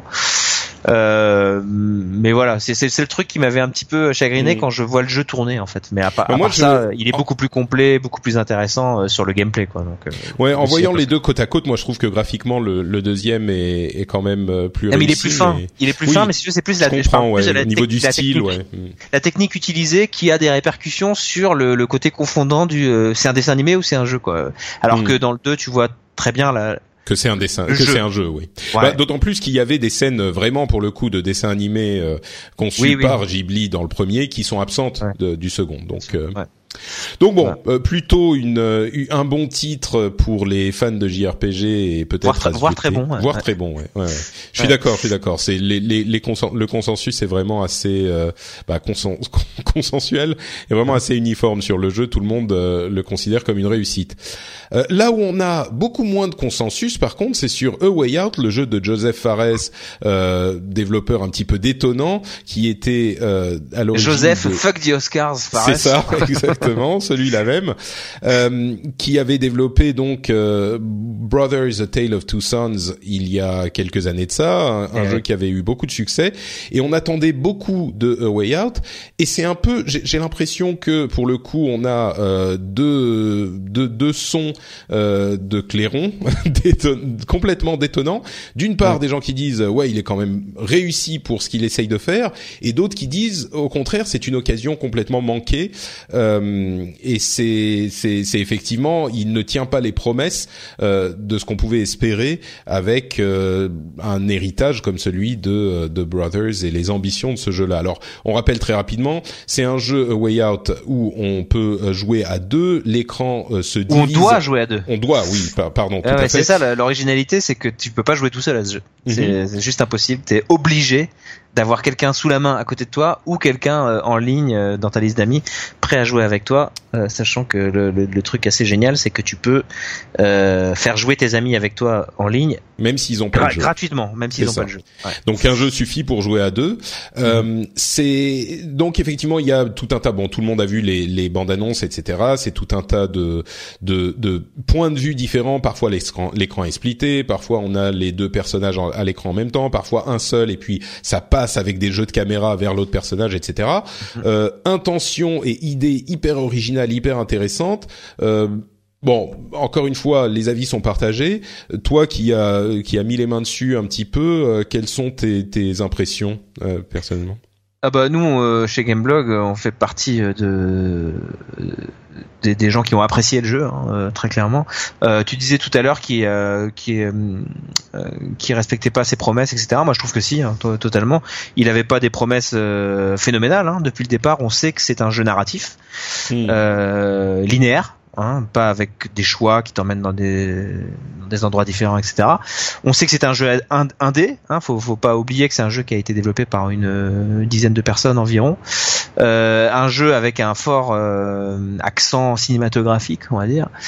Euh, tout ça, on le savait, on savait euh, à quoi s'attendre. Pour moi, euh, le la façon de juger ce jeu au moment où j'y ai joué, c'était sur bah, les qualités de, de bah, d'originalité narrative, narratif et cinématique quoi. Est-ce que ça te raconte l'histoire euh, Moi qui suis assez réceptif, du coup, je vais te poser la question pour moi. Moi qui suis très réceptif au jeu narratif ou justement les les les, petites euh, pas défauts mais faiblesses euh, de gameplay, on va dire, d'un jeu comme Uncharted ou ce genre de choses, moi ne me gêne pas du tout parce que d'une part, j'apprécie le gameplay quand même dans ces jeux-là, mais surtout, ce qui me fait vibrer, c'est l'aspect narratif et, et l'histoire que je vais suivre et l'aspect cinématique avec les des acteurs qui sont bons, des dialogues qui sont bien écrits, une histoire qui rebondit, etc. Ce que tu as l'air de dire, c'est que pour le coup, ces promesses-là sont bien tenues. Alors, euh, oui, tout à fait. Alors, euh, alors d'abord, bon, pour pour resituer un peu le truc, c'est un buddy movie, quoi. Hein. Donc, euh, mm. euh, c'est un genre euh, qui verse beaucoup dans le cliché de manière générale, mais c'est un genre qu'on souvent on apprécie. Hein. Moi, moi, j'adore ça, les buddy movies. on parle de films comme L'arme fatale comme Tango et Cash, euh, Rush Hour, etc. Donc euh, c'est deux, on incarne chacun un personnage. D'ailleurs, je recommande vraiment à ceux qui vont jouer au jeu euh, de le faire entièrement avec la même personne et avec le même personnage. C'est-à-dire qu'on peut incarner soit Léo, euh, soit euh, Vincent. Et euh, moi personnellement, j'ai incarné Vincent là où Plume à la rédac euh, incarnait Léo, et on s'est fait tout le jeu ensemble, chacun avec notre personnage. C'est important parce que t'as une euh, t'as une véritable proximité qui se crée entre les deux joueurs, euh, entre les deux deux personnages au fil de l'aventure. Et puis t'as aussi une proximité qui se crée avec le personnage que tu incarnes, qui est assez intéressante. et donc en, en, cela, je trouve déjà c'est une première réussite. Ensuite, l'histoire qu'elle raconte elle est donc, comme je le disais, cliché, un peu comme tous les, euh, comme tous les euh, buddy movies, mais elle termine euh, avec un final assez génial, dont je dirais oui, rien on du ne tout, spoil pour pas, pas spoiler, évidemment. C'est combien de temps toute l'aventure à peu près? Bon, je dirais 7-8 heures, un truc comme ça. D'accord. ah oui, quand même. Ouais. Bah, ce qui est marrant, c'est que tu peux prendre plus ou moins de temps parce que c'est un jeu qui va tout droit. Hein, c'est un peu un tunnel narratif, mais euh, t'as des petites zones de respiration, des petites bulles en fait, où dans chaque niveau entre guillemets, parce qu'en gros, le, t'incarnes ces deux personnages qui, qui l'histoire commence quand ils sont en prison tous les deux, ils s'évadent et ils se connaissent pas, ils s'aiment pas, etc. Ils se font pas confiance, et puis ils s'évadent et puis après c'est tout le tout le toute l'histoire de euh, de leur cavale euh, et de leur objectif final qui est de. Euh, bah, ne dis rien, ne dis rien. On, enfin bref, je ne ouais. dirai plus. et donc les personnages se, se rapprochent nécessairement. Euh, j'ai perdu le fil de ce que je disais du coup. Euh... On, on, joue pendant 8 heures et puis euh, les personnages et les joueurs ouais. du coup se rapprochent. Ah oui, alors donc il y a des petites bulles. C'est ça que je voulais oui, dire, pardon, des petites bulles, bulles, euh, des petites bulles de un peu de liberté dans dans les environnements du jeu où, où Joseph Fares s'est amusé à, à caser des mini-jeux à la con, enfin des, des, trucs sur lesquels tu perds du temps. Euh, T'es en, es en pleine fuite, etc. Euh, puis il y a un moment où il faut que tu manges, par exemple, donc tu t'ailles pêcher du poisson. Il y a un moment où tu te trouves dans un ranch. Euh, où il faut réparer une bagnole, etc. Et puis euh, tu dois te dépêcher un petit peu quand même. Enfin, t'as as un objectif, etc. Euh, mais tu peux tu peux jouer aux fléchettes euh, et, et, tu peux afficher les scores. Euh, en fait, ce qui est ce qui est assez génial, c'est qu'il y a une proximité qui se crée aussi entre les deux joueurs dans le canapé ou à distance avec un casque micro. Mais euh, il y a des y a des moments de, de, de, de rigolade comme ça, de, de complicité entre les joueurs à travers les deux personnages qu'ils incarnent, qui sont assez sympas. Euh, et puis après, bon, bah, en termes de réalisation et tout, euh, je trouve ça plutôt euh, plutôt clean. Euh, après, c'est vrai que le jeu s'évertue, et ça c'était vraiment un, un, quelque chose d'important pour Joseph Fares. Il nous l'a expliqué quand on l'a eu en interview. C'était de faire en sorte que euh, chaque moment du jeu soit presque un moment de gameplay différent en fait. Et c'est vrai que c'est un peu ça. T'as as, du gameplay action, t'as du Uncharted même à un moment du jeu, du Uncharted très mal fait, faut le dire ce qui est. Enfin très mal fait avec, on va dire, les moyens du bord quoi pas les moyens du bord, euh, système de couverture, tir, machin, etc. Des moments plus zen, euh, des moments euh, avec des véritables hommages cinématographiques aussi. C'est un jeu très référentiel. Euh, T'as une scène qui est géniale euh, où en fait l'écran n'est plus séparé en deux et où chacun des joueurs joue à tour de rôle et en fait la caméra euh, navigue de l'un à l'autre à des moments précis, euh, façon plan séquence. En fait, c'est tout un niveau du jeu. Je dis niveau, hein, c'est pas vraiment des niveaux, mais c'est toute une séquence du jeu euh, qui est entièrement en plan séquence. Euh, pour ceux qui aiment le cinéma et qui aiment mmh. ce genre de truc, c'est assez intéressant. bref, moi j'ai vécu une oui, aventure. C'est une scène d'action en plus, voilà. ce, ce, moment. Donc. Ouais. Ouais. Après, il y a aucune rejouabilité. C'est un tunnel narratif. Mmh. il fait des choses avec, de manière maladroite. Il euh, y a des petits moments même où côté euh, réalisation et mise en scène, c'est un petit peu euh, maladroit ou avec des temps de chargement trop longs ou des même des séquences peut-être un peu trop longuettes, etc. Donc il a des petits défauts ici et là, mais enfin c'est quand même un jeu quand on aime les jeux narratifs, ce qui a l'air d'être ton cas, je pense que euh, voilà, c'est quelque chose, euh, voilà, dans lequel on se laisse quoi. transporter, mmh. quoi, tout simplement. Bah, écoute, ça, ça, me donne envie, en tout cas, effectivement, ce, la manière dont tu le décris, c'est le genre de choses qui, je pense, pourrait me plaire. Donc, euh, mmh. il va falloir que je me trouve un partenaire. Très bien. aucune rejouabilité, hein, par contre. Oui, bah ça, généralement dans les jeux narratifs, effectivement. Euh... Ouais, tu sais pas, parce que tu vois, par exemple, là, il y a Détroit qui va sortir bientôt, le nouveau jeu de Quantique, où ils se sont beaucoup plus rapprochés de ce qu'ils avaient fait dans Heavy Rain, avec un multiple de multiples chemins euh, qui amènent à de multiples fins et de multiples oui là c'est pas le cas développements ouais. là c'est pas le cas du tout mmh. voilà. donc c'est c'est c'est un petit jeu entre guillemets euh, euh, mais avec une réalisation tout à fait correcte et puis surtout un un, concept bien à lui et puis euh, c'est ça qui est intéressant finalement c'est bien joué que, ouais. en, en, soi en soi le concept euh, vidéoludique est intrigant donc euh, ne serait-ce que pour ça je pense que ça peut être intéressant de de d'y jeter un coup d'œil après donc, je comprends les, les, les, mauvaises critiques hein. en gros les gens ce qu'ils ont Mm. c'est que il veut faire plein de choses mais du coup il fait rien très bien tu vois ce genre de critique euh, voilà je pense que c'est une façon de voir les choses, de voir le verre d'eau à moitié vide, à Mmh. moitié plein. Mais ce qui est sûr, c'est qu'il a d'énormes qualités sur euh, sur euh, le côté euh, le, le narratif et la petite aventure que tu vis avec ton pote en mode buddy movie, quoi. Voilà. Donc euh, ça, c'est quelque chose de très agréable et c'est ce qui nous a beaucoup plu dans dans Wayward. Bon, bah écoute, merci beaucoup pour ces rapports sur tous ces jeux. On va continuer euh, un petit peu plus rapidement avec quelques news qui restent à couvrir. Euh, D'abord, Nintendo a fait un petit euh, direct pour parler de jeux indépendants, pour parler de Nindies, euh, avec quelques bonnes surprises. Lumines Remastered qui va arriver, bon, sur toutes les consoles, mais aussi sur Switch. Moi, ça m'a rappelé des, des, heures de jeu sur ma sur ma Lumines machine, la PSP. la PSP, bien sûr. Super euh, jeu. Mark of the Ninja Remastered qui va arriver sur Switch cet automne, Fantasy Strike, un jeu que euh, je, je, dont j'avais parlé déjà, qui est un jeu de combat en versus fighting, mais un jeu de combat hyper simple mais assez profond. Les mécaniques sont très très simples, il n'y a pas de mouvement de, de, de, joystick compliqué ou de joypad, euh, mais le jeu est quand même hyper sympa. C'est un jeu que j'ai sur Steam qui était en early access il va arriver sur Switch. Euh, bon, ça me semble être une bonne plateforme et même pour euh, avec des manettes pas hyper euh, pratiques, pas hyper maniables de la Switch, même en mode portable, je pense que c'est possible de jouer à Fantasy Strike assez bien justement parce que c'est assez mhm. simple à, à manier. Ouais, vas-y, n'hésite pas à m'interrompre hein, dans ces, dans ces séquences. Euh, oui, oui, non. Moi, ce qui m'impressionne beaucoup, bah, donc c'était sympa, hein, ce petit euh, direct Nindies. Euh, ça confirme, s'il y avait besoin de confirmer que, enfin, tout le monde veut développer sur Switch et que ça devient une plateforme un peu ultime. Euh, d'ailleurs, euh, tu parlais de la PSP, mais il y a eu la PS Vita qui était la, la maison des indés. Hein. il y avait beaucoup de jeux qui sortaient à la fois sur PC, PS Vita et puis PS4 aussi.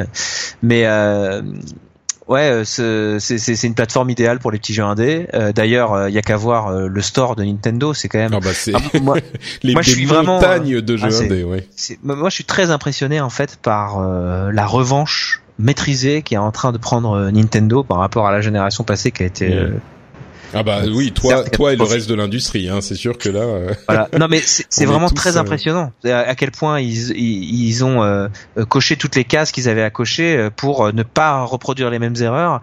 le succès qu'ils sont en train de connaître avec la Switch, c'est un voilà, c'est c'est c'est hyper impressionnant parce que ils maîtrisent à la perfection leur calendrier, leur temps de communication. Tu vois là le Nindies, c'était en attendant d'autres Nintendo Direct et puis le 3 qui arrive et les surprises qui on sait vont D'ailleurs, il va y avoir un, un, championnat de Smash Bros Switch euh, à le3, donc euh, on le verra en long, en large et en travers à ce moment. Donc euh, ouais, bien sûr, bien sûr. ils ont ils ont des cartouches, ils savent les utiliser et puis ils, ils, ils ont plein de ils ont ils ont plein d'idées sur cette génération euh, qui, qui, leur manquait euh, cruellement euh, sur la précédente. Et donc là, franchement, enfin moi je, je, suis très impressionné par la, la maîtrise de, ouais, de, de, de tout ce qu'ils font avec la, Switch quoi. Oui, d'accord. Oui. oui, oui, c'est sûr, c'est sûr. Et bon, le seul petit point, si on veut vraiment vraiment chercher un point noir à cette à cette Switch c'est que ils n'ont du coup plus qu'une seule plateforme. Et vraiment, c'est pour le principe de chercher un côté négatif. Mais euh, à, l'avenir, ils n'auront qu'une seule plateforme au lieu d'avoir une plateforme maison, une plateforme portable, à moins qu'ils qui sortent une 4DS un jour.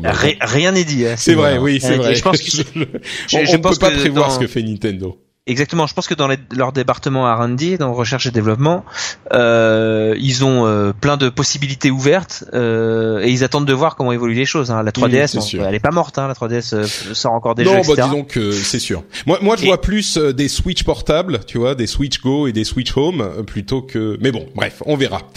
Euh, Ori est en train de faire un Joy-Con euh, avec un vrai D-pad. Ah, oui, oui. parce que tu, tu parlais du point noir de, de la Switch en, parlant de, ce côté hybride. Moi, je trouve plutôt que c'est un point positif parce que justement, il se concentre sur une seule plateforme et, et c'est mm. très bien comme ça. Moi, personnellement, j'utilise ma Switch de manière totalement hybride. Hein. Je, suis je suis le, je suis le vrai, je suis le client parfait de Nintendo. Je, suis, je pourrais être dans la pub. Hein. Moi, je, je joue sur l'écran à la maison. euh, euh je, la, je la sors, je la, je la rentre, je la file aux enfants. Tu joues sur les toits. Euh, tu joues sur les toits quand il y a des soirées.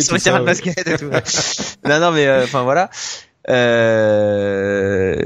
Et pourquoi enfin, disait ça Merde, putain, je perds le fil aujourd'hui, c'est un truc. Je sais plus. Le, le Ori, euh, le stick. Ah oui, le Ori, voilà. Machin, et le, vrai point euh, noir pour moi, c'est cette, euh, c'est quand même les les les, les, les boutons qui, là, une espèce de zone morte là, qui est très. J'ai joué à Pac-Man, je sais pas si t'as essayé Pac-Man Championship Edition 2, qui est super bien. mais par contre, quand quand il joue sur la télé, bah moi j'utilise mon, mon pad pro, donc pas de problème. Mais dès que je retourne en, en, mode portable, donc du coup j'utilise les Joy-Con. Et là, c'est pas la même. Hein. Il y a une espèce de zone bah, morte dans le stick qui empêche d'être précis. dans Céleste, c'est un peu dérangeant aussi. Ouais, bah du coup moi quand je suis en portable sur Céleste, je joue avec le joystick plutôt que la, la croix. Donc oui, c'est ah, pas tu peux pas jouer avec la croix. Donc Bah c'est là oui, que l'annonce de, de cette de ce Joy-Con gauche made in Ori qui met une vraie croix de direction à la place des quatre boutons, ça c'est une grande nouvelle. ça. Alors il a pas de euh, de de rumble, enfin de de de vibra de vibreur, de je sais plus, je perds mes, C'est- mes mots français. De Rumble HD, ouais. Voilà, Euh, il a pas de rumble HD, il a pas de euh, connexion sans fil, donc il faut forcément l'avoir connecté, etc. Mais bon, si vous avez en mode portable besoin d'un vrai D-pad, euh, vous vous Ouais. pourrez. euh, ce- et en plus, il est pas trop trop cher, c'est une vingtaine d'euros visiblement quand ça il sera peut disponible. servir. chez nous. ouais. Euh, parlons de la GDC, la Games Developers Confer- Conference en bon français.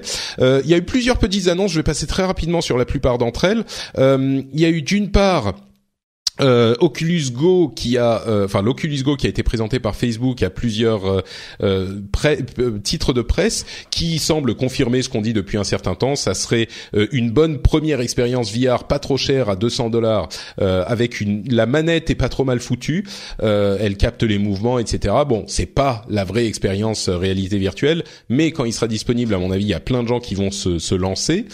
On a des, des très rapidement, on a eu des présentations des nouveaux moteurs graphiques, notamment Unreal et les capacités de des processeurs Nvidia. Euh, pour ça va parler aux, aux connaisseurs euh, dans qui font du ray tracing. C'était un petit peu le Graal il y a une vingtaine d'années. Moi, ça m'a rappelé des moments euh, émus euh, sur mes ordinateurs quand je voyais des vidéos de qui étaient faites en ray tracing.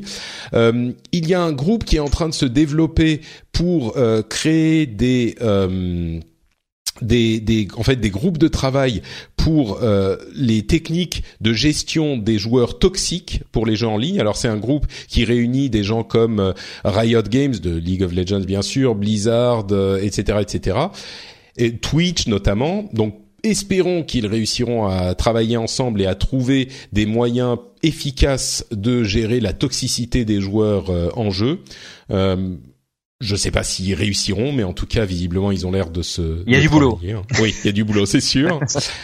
Euh, et enfin, euh, des groupes de syndicats de, de, de développeurs qui sont en train de faire euh, entendre leur voix. C'est un sujet qui me paraît assez intéressant.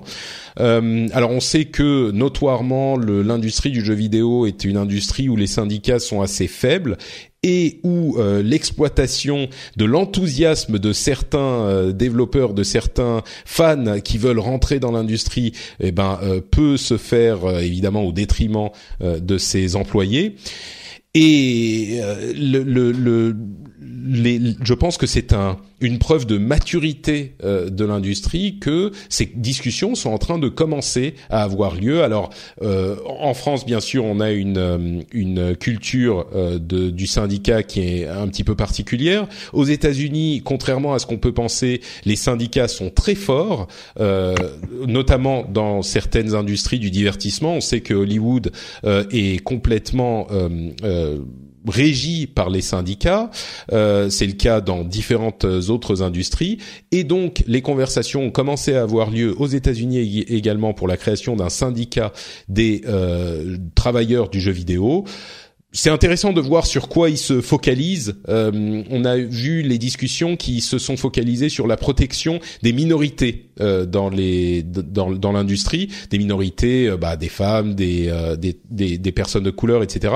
Dans les discussions et de des côtés positifs et négatifs que ça pouvait avoir euh, de créer des syndicats. Je pense que chez nous les discussions auraient été plus sur les les, les protections des employés tout court, mais Quoi qu'il en soit, j'ai l'impression que je me demande si on n'est pas en train d'assister à un début euh, de prise de conscience des travailleurs euh, de cette industrie et qu'on va arriver à terme euh, peut-être à effectivement une- la création de ce de ces, ces instances.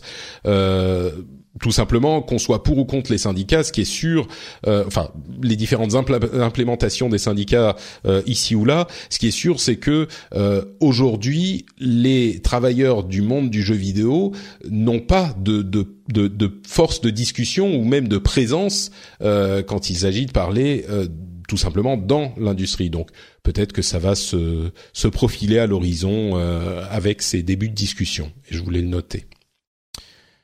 Je sais pas si t'as quelque chose à ajouter sur l'un des sujets, euh, Julien, oh bah, euh, potentiellement sur tous. euh, non, le bah, très rapidement, bah, donc dans l'ordre, le l'Oculus Go euh, alors ça va être une effectivement euh, une expérience moindre par rapport à celle que tu peux brancher sur PC, etc. Mais par contre pour moi c'est vraiment l'avenir, le, le côté euh, casque autonome.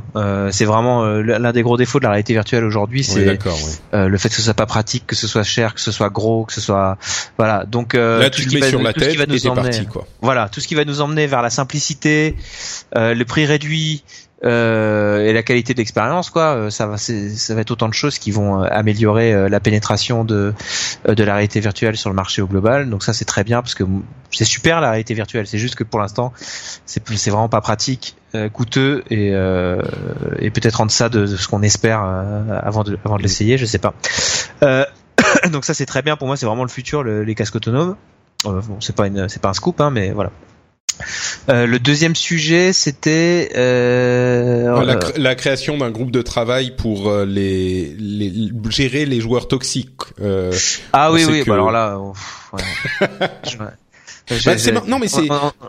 C'est intéressant parce qu'il y a énormément de techniques différentes. Hein. On sait que Riot a essayé énormément de choses, Twitch a essayé énormément de choses pour gérer le chat et et, et, et c'est important qu'ils se parlent entre eux pour partager les bonnes pratiques, je pense. et je crois que ça va pas évidemment résoudre le problème, mais ça peut aider. Euh... Non, ce qui peut résoudre le problème, c'est euh, et ça, je pense que tout le monde euh, en est plus ou moins conscient, c'est euh, c'est qu'on puisse plus se cacher derrière un pseudo, quoi. ouais, mais ça dans le jeu vidéo, bonjour. Ah, hein, ouais, c'est compliqué, mais tu sais, on a le même problème nous sur les forums, etc. Hmm. Enfin, surtout les surtout les endroits où les gens peuvent exprimer leurs idées, etc. Il y a malheureusement des gens qui polluent en exprimant plutôt de, de la haine ou de euh, de la méchanceté euh, gratuite, euh, etc., du troll. Donc bon, c'est vrai que ça c'est pénible. Il y a tellement de boulot que. Bah, à mon avis, c'est ça le truc, c'est qu'il y a tellement de boulot. Bon, pour des des, des euh, structures plus petites, c'est compliqué évidemment à mettre en place, mais pour des grosses structures, ça sert à rien qu'ils réinventent la roue à chaque fois, tu vois. Et peut-être même que mm. les bonnes pratiques vont euh, émerger de ces discussions et qu'elles seront et qu'on se rend compte de ce qui marche et de ce qui marche pas. Alors ensuite, les chats, les forums, les jeux, chacun sont sont différents, mais euh, peut-être qu'il y a des leçons à tirer. Et Riot, par exemple, avait mis en place des systèmes dont ils se sont rendus compte que intuitivement, peut-être qu'ils pensaient que ça aurait marché, mais de fait, euh, après l'avoir essayé pendant plusieurs mois ou même plusieurs années, ils se sont rendus compte que ça marchait pas, ça menait à plus de toxicité ou que c'était pas efficace, etc. En, en, en parlant avec les autres et en partageant ces, ces conclusions, euh, on peut simplement tendre à plus d'efficacité et, et peut-être même donner livrer ces enseignements au, au reste de mmh. l'industrie, quoi. Ouais. Puis il y a un gros, il y a, y, a, y a, un gros sujet, c'est l'éducation aussi. Hein, le... ah bah ça, oui. On a fait il y a pas longtemps, euh, à l'occasion de la journée euh, mondiale du droit des femmes, des droits des femmes, euh, on avait fait un podcast spécial en invitant. D'ailleurs, on avait sur le sur le plateau du podcast deux deux femmes de Riot Games justement. Mm-hmm. En France euh, et puis voilà, le, quand on quand on prend le sujet euh, dans tous les sens euh, et qu'on on finit toujours par arriver sur sur un problème lié à l'éducation, il faut faut que les, les, les gens soient conscients de du mal qu'ils font, de il faut qu'ils soient conscients des, des, des, répercussions que peuvent avoir les choses qu'ils font, etc. Les, les choses qu'ils disent. Il y a, il y a un énorme travail là-dessus ce qui est vraiment intéressant, c'est de voir comment réussir, parce que l'éducation, euh, dans ce genre de contexte, ça veut pas dire asseoir les gens sur un banc d'école et leur montrer euh, petit à petit. Non, mais tu peux le faire à l'école. Hein, non, bien sûr, oui, non, évidemment, mais je veux dire dans ce genre de contexte, dans le contexte des jeux ou ce genre de choses, c'est comment euh, intégrer des systèmes, parfois même en jeu, pour gérer ce genre de choses. Comment, d'ailleurs, c'est marrant, on l'a pas évoqué, mais dans Sea of Thieves, il y a des moyens hyper intéressants de gérer justement la toxicité des joueurs. Il y a des moyens intégrés au jeu. Tu peux les mettre euh, en prison dans le bateau, enfin en prison dans le. Par un système de vote, ouais. Voilà, c'est ça, par système de vote. Au fond de la cale. C'est un moyen, tu le mets au fond de la cale exactement. Donc tu peux bannir un joueur s'il est vraiment euh, super pénible, mais tu peux aussi, il y a des moyens pour les joueurs de gérer euh, leur expérience de jeu et de gérer les conflits de manière graduelle. et peut-être que ce genre de système peuvent plus ou moins être efficaces. Et c'est vraiment intéressant de voir comment intégrer ces choses-là dans le les jeux. Enfin bref. Bon. Mais tu sais, on parlait d'école. Nous, on a on a un pigiste euh, chez, mhm. chez, chez Gameblog, euh, Johnny One, euh, qui dans la vie, en plus de faire des piges pour nous, est, est prof de techno. Ah oui. Au collège. Eh bien, ça fait partie du programme aujourd'hui de d'expliquer aux gamins les, le fait qu'ils ont beau se cacher derrière des pseudos quand ils font des des choses qui sont répréhensibles, ils peuvent être chopés, ils peuvent être inquiétés, etc. Mm. Enfin voilà, ça, ça, ça, on parlait de l'école, ça passe aussi par par l'école, je pense. Le, le fait d'éduquer en fait les gamins d'aujourd'hui sur le fait que l'anonymat sur Internet ne, ne, ne, te protège pas euh, euh, de tout, euh, que tu qu'il faut respecter les autres, les quel que soit le l'endroit où tu te trouves, que ce soit un forum, oui, non, mais as raison, dans la rue, etc. Mm. Petite note pour terminer. Et puis bon bah pour le, le sujet de, de, des travailleurs, euh, c'est très bien hein, que les choses bougent un peu. On sait que notre industrie, elle, elle souffre du côté des développeurs de, de pas mal de tu parlais d'exploitation de, de la passion etc euh, parce que c'est c'est un métier de passionné évidemment. C'est c'est c'est de l'entertainment etc mais c'est quand même des gens qui travaillent évidemment.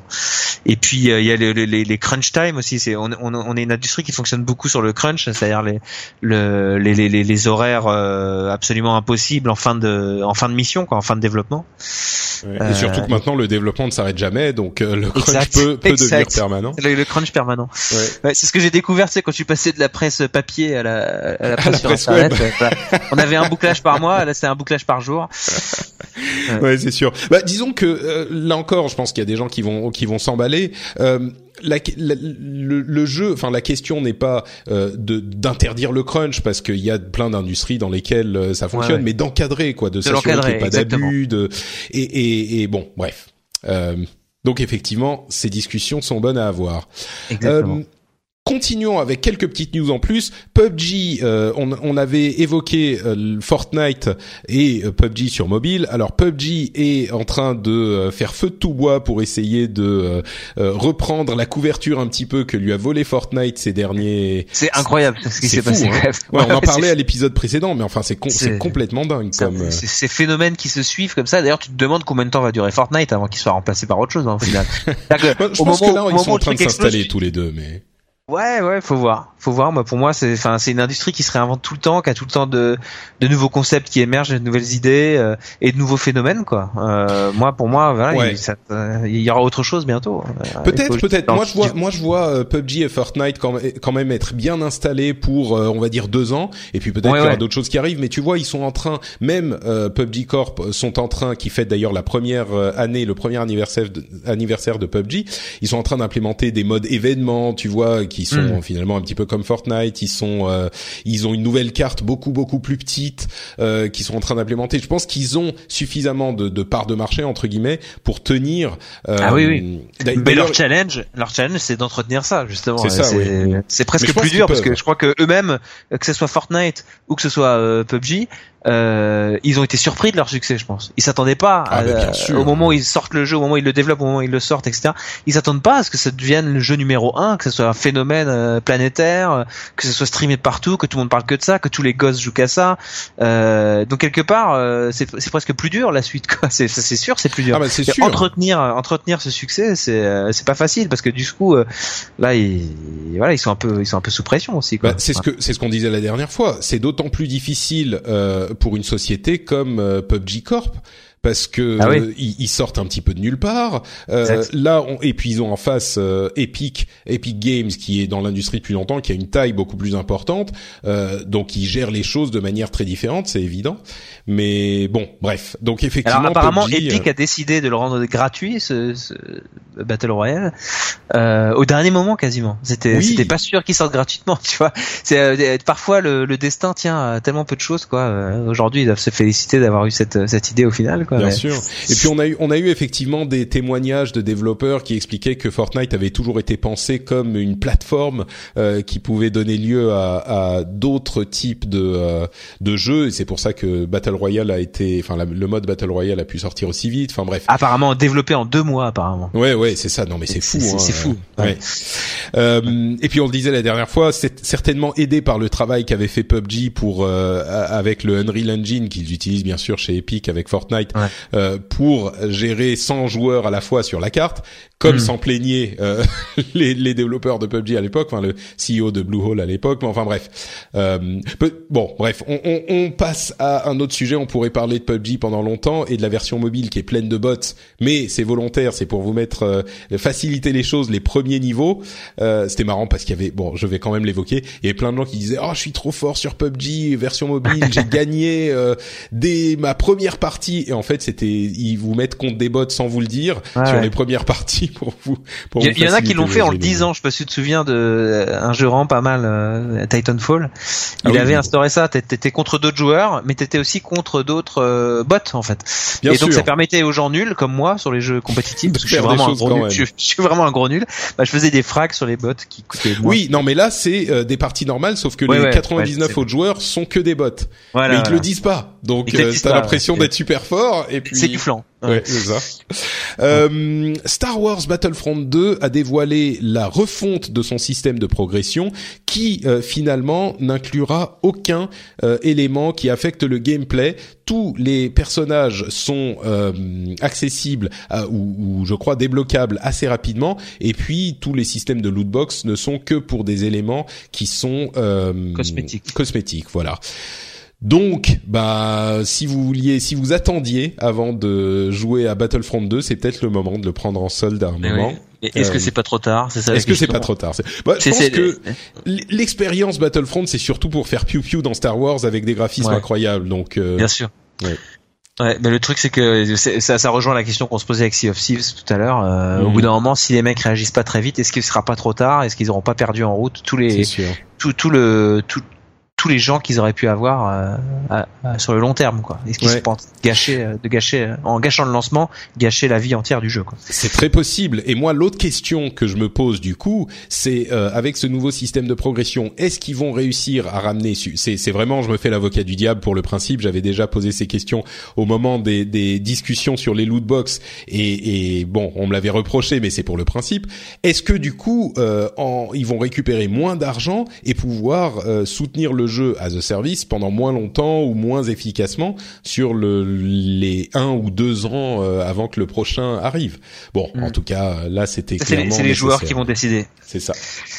Euh, moi, je pense que ça aurait été euh, clairement le cas de Battlefront 2 était complètement inacceptable et on est dans une situation où la, chose idéale aurait été qu'ils le pensent dès le début euh, correctement et que du coup le truc se lance bien et soit motivant pour euh, les joueurs en achetant ou sans acheter euh, de, de, contenu supplémentaire dès le début. Et si ça avait été bien prévu, peut-être qu'ils auraient pas perdu de temps à refaire tout depuis le début et peut-être avoir moins d'opportunités de soutenir le jeu sur le long terme. Euh, bon allez, trois petites news, euh, non deux petites dernières news en deux mots. Euh, Street Fighter, le 30e anniversaire, la collection est disponible à la précommande et vous allez choper Ultra Street Fighter 4 gratuitement si euh, vous précommandez. Je sais pas si ça vaut le coup de précommander. Moi, je suis un petit peu un fan de Street Fighter et je crois que je vais pas le précommander quand même. Mais bon, si vous le voulez, euh, ça vous donne Ultra Street Fighter 4 sur PS4 en tout cas. Et puis, on reparle de Diablo sur Switch, Diablo 3 sur Switch avec une précommande euh, qui est qui a été euh, leak, pas leaké, mais enfin un, une boutique euh, anglaise qui a mis en ligne une précommande pour Diablo 3 sur Switch. Alors on avait évoqué les rumeurs et le démenti, et puis le peut-être pas démenti au cours des épisodes précédents. Euh, là, ce qui se passe généralement, c'est que les euh, les vendeurs, les, les, la grande distribution a les codes et les informations sur les ventes de jeux avant qu'ils n'arrivent, bien sûr, pour que au moment de la précommande, ils soient prêts et que les pages soient déjà euh, euh, disponibles. Là, c'est quand même une toute petite boutique. Est-ce qu'ils l'ont pas fait parce qu'ils ont entendu les rumeurs? Ils se sont dit on va mettre les précommandes et donc euh, c'est pas forcément un, un, leak comme ça peut arriver quand c'est légitime. Et puis on pensait que ça serait peut-être annoncé plus tard. Si c'était annoncé et là ça fait quand même très très tôt après euh, la, la le, démenti de Blizzard. Enfin bref on sait pas mais encore un indice qui pourrait laisser penser que Diablo 3 pourrait arriver sur Switch. Si vous êtes euh, fan de Switch et de Diablo vous pouvez peut-être essayer de vous réjouir pour peut-être être déçu quand il s'avérera qu'il n'existe pas en fait. On sait toujours pas. Euh, donc voilà pour nos dernières news. si tu veux ajouter quelque chose, c'est le moment. Et puis après, on va se dire au revoir. Un, un, dernier truc à ajouter avant que je te donne l'occasion de dire aux auditeurs où ils peuvent te retrouver? Eh ben, euh, d'abord, merci de, l'invitation dans ton oh, émission. C'était un plaisir d'échanger avec toi. Et puis, euh, non, non, bah, rien de, pas de message euh, particulier. Euh, D'accord. Bah, écoute, voilà. Du coup, bah du coup, si nous, on a, on a évoqué Gameblog évidemment, ouais. Julo sur Twitter, D J O U L O sur Twitter. Mais oui. Donc, oui, du coup, maintenant tout le monde m'appelle Julo, mais mais c'est Julo, c'est pas Julo. Enfin, c'est c'est Julo. Ouais. C'est juste, voilà. C'était une connerie quand j'ai créé mon compte Twitter et, tout le monde voilà, aujourd'hui tout le monde. Et donc, euh, à part Twitter, on le disait, Gameblog, où on peut te retrouver? Oui, alors gameblog.fr, évidemment, euh, site que nous avons euh, que nous avons cofondé avec d'anciens journalistes de Joypad il y a maintenant 11 ans et qui a suivi son bonhomme de chemin. voilà, donc tout ce qui est news, tests, dossiers, interviews, vidéos, un podcast toutes les semaines qu'on fait également en vidéo pour nos membres premium. Et puis voilà quoi. Donc n'hésitez pas, venez nous voir. Magnifique. Connaissent pas, voilà. Très bien. Euh, bon, je pense qu'ils sont quand même pas très nombreux à pas connaître Gameblog hein, chez les auditeurs. Euh, merci de m'avoir accompagné pour cette euh, cet épisode. Pour ma part, c'est Note Patrick sur Twitter et vous retrouvez aussi cette émission sur FrenchSpin.fr euh, où, où, il y a également le rendez-vous tech qui est disponible, qui porte bien son nom puisqu'il couvre l'actualité tech qui est bien agitée en ce moment avec cette histoire notamment de euh, Cambridge Analytica. Si vous voulez tout comprendre, on explique tout ça de manière simple simple et clair. Donc vous pouvez euh, télécharger sur votre application de podcast le rendez-vous tech et vous aurez tous les détails sur toute cette histoire et toute l'actu tech. Bien sûr, on parle euh, d'Apple, de Google, d'Amazon, de, de, Microsoft. Pour les fans de tech, c'est le rendez-vous tech qu'il faut écouter. C'est une émission hebdomadaire. Euh, je te remercie donc encore une fois de m'avoir accompagné. Merci je à fais une grosse bise aux auditeurs et on vous donne rendez-vous au prochain épisode. Ciao à tous. Salut.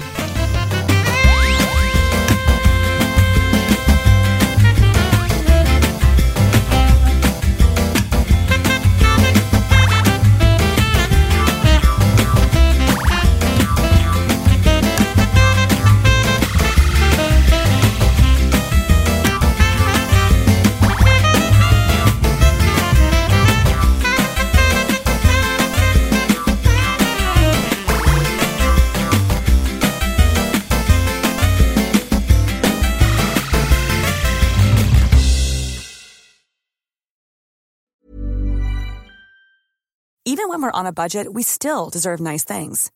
Quince is a place to scoop up stunning high-end goods for 50 to 80% less than similar brands. They have buttery soft cashmere sweaters starting at $50, luxurious Italian leather bags, and so much more. Plus, Quince only works with factories that use safe, ethical, and responsible manufacturing. Get the high-end goods you'll love without the high price tag with Quince. Go to quince.com/style for free shipping and 365-day returns. Prescription products require completion of an online medication consultation with an independent healthcare provider through the LifeMD platform and are only available if prescribed. Subscription required. Individual results may vary. Additional restrictions apply. Read all warnings before using GLP-1s. Side effects may include a risk of thyroid C-cell tumors. Do not use GLP-1s if you or your family have a history of thyroid cancer. If you've struggled for years to lose weight and have given up hope, did you know you can now access GLP-1 prescription medications at trylifemd.com? We're now offering eligible patients online access to GLP 1s, the breakthrough prescription medication that can help you lose body fat and weight. Listen to what people are saying. It's fun to put on jeans that you couldn't get into six months ago. Every morning, I look forward to getting on the scale. For anybody who's struggling with their weight, it's a godsend. And here's the best part your insurance may cover 100% of the cost of your medication. So go to trylifemd.com to have your eligibility checked right now. Get started today at trylifemd.com. That's T R Y L I F E M D.com.